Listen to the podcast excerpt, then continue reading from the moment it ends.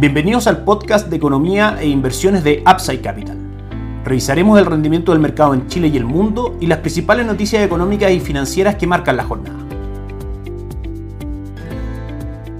Muy buenos días, ¿cómo están ustedes? Martes 30 de mayo de 2023, soy Ramiro Galeano, fundador de Upside Capital. Les doy la bienvenida a otra edición más de mercados en Upside Capital. El día de ayer repasamos en este podcast el efecto del aumento de capitalización de los bancos por solicitud del Banco Central a los bancos locales, sobre todo en el mercado de renta fija, y los cambios que eventualmente podría traer nuestra recomendación de inversión en ese sentido. También conversamos respecto a las minutas de la última reunión del Banco Central en cuanto a su decisión de tasa de política monetaria. Dos factores importantes para nuestra estrategia de inversión para el mercado de renta fija local, que los invitamos por supuesto a revisar en la edición del día de ayer. Otras noticias importantes para Chile durante esta semana, índice mensual de actividad económica el día jueves respecto al mes de abril y también por supuesto la cuenta pública del presidente de la República, Gabriel Boric, donde de eventualmente presentarse anuncios respecto a materias económicas o políticas podría eventualmente causar volatilidad en la cotización de los activos locales. Ayer el dólar cerró en 806, avanzando 6 pesos y el IPSA cayó levemente un 0.19%, cerrando en 5.598 pesos. En una jornada donde claramente tuvimos poca volatilidad, poco volumen transado y poca liquidez, dado que los tres índices bursátiles principales del mundo, como son Dow Jones, Nasdaq y S&P 500, los tres índices de Estados Unidos se mantuvieron cerrados por ser feriados en ese país, de manera que todo el resto de los mercados que transaron en general tuvieron poca volatilidad, poca liquidez y poca profundidad en sus movimientos. Nuestra estrategia de inversión por parte Principal, recordemos,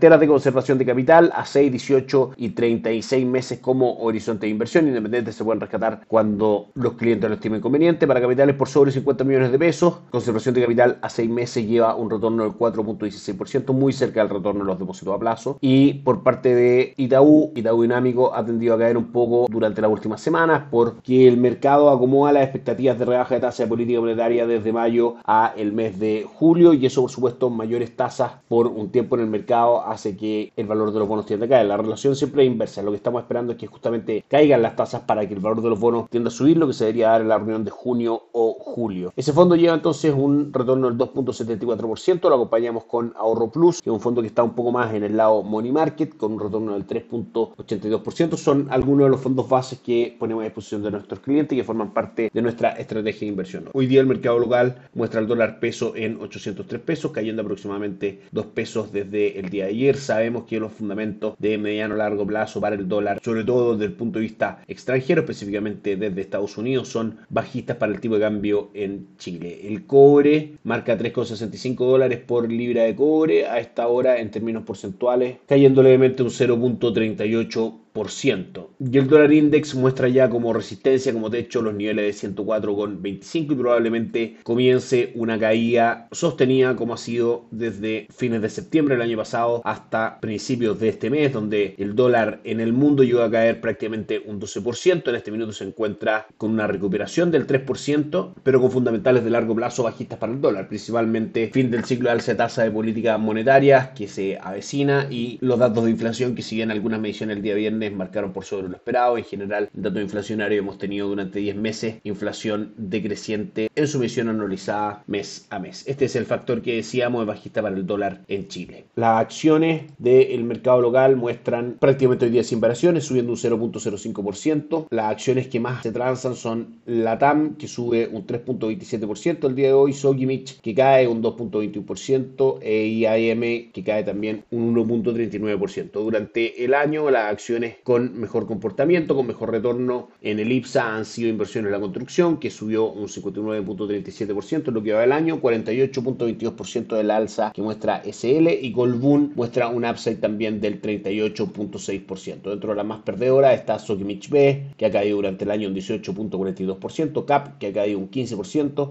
y Conchitoro, que ha caído un 12.31%. En ese sentido, nuestra recomendación de inversión, como decíamos, Itaú Tosca Chile Equities, que durante los últimos dos 12 meses lleva un retorno del 6.2%, superando al retorno del 4.11% que mantiene el índice cómuto. Es habitual que este fondo marque mejores retornos que el IPSA y por supuesto es parte de nuestra recomendación de inversión. En Upside Capital somos asesoría independiente de inversión para personas y empresas que invierten en el mercado financiero tanto local como global. Esta asesoría la ejercemos a través de nuestro modelo de arquitectura abierta, transparentando el mundo de inversiones a nuestros clientes. No administramos capital con instrumentos propios ni recibimos el dinero de los clientes, hacemos asesoría objetiva y sin sesgo, buscamos la mejor alternativa de inversión para cada uno de ellos y los ayudamos llevando sus inversiones a alguna de las administradoras de fondos asociados con Upside Capital, como la Reinvial y Tau Principal, entre otros. Luego mantenemos una constante comunicación con nuestros clientes, realizando supervisión y seguimiento a su estrategia de inversión y a sus operaciones a través de nuestro equipo de atención a inversionistas. Bienvenidos a una asesoría objetiva sin sesgo y con una mirada global. Bienvenidos a Upside Capital. Suscríbete a nuestras redes sociales, el link en YouTube, Instagram y Spotify. Visítanos en www.upsidecap.cl, déjanos tus datos y te contactaremos para conversar. Ayer, al ser feriado en Estados Unidos, no tuvimos cotizaciones ni noticias importantes, de manera que vamos automáticamente a revisar el calendario de noticias del día de hoy. Tuvimos IPC de España que cae en su medición anual al 3.2% por debajo del 4.4% que esperaba y por debajo del 4.1% del mes anterior, de manera que es una excelente noticia para España que va marcando inflaciones cada vez menores. Desde Estados Unidos, precios de vivienda se contraen un 1.1% por debajo de la contracción que el mercado esperaba, aún más severa del 1.6%. La confianza del consumidor de Conference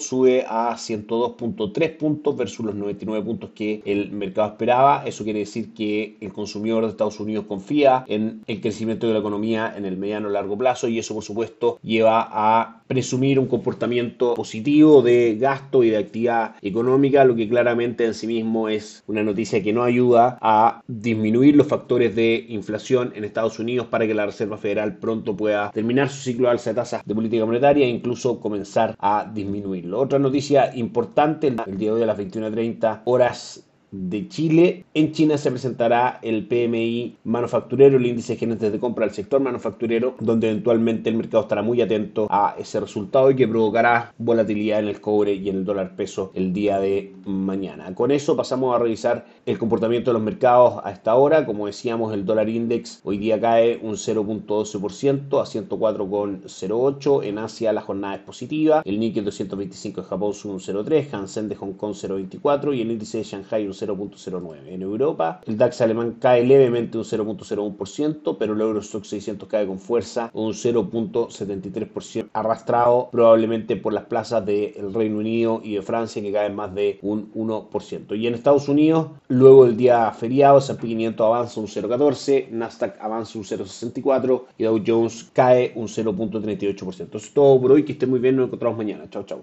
Gracias por escuchar el podcast de Economía e Inversiones de Upside Capital. Te invitamos a visitar nuestro sitio web www.upsidecap.cl y contactarnos para brindarte una asesoría objetiva, sin sesgo y con una mirada global para tus inversiones.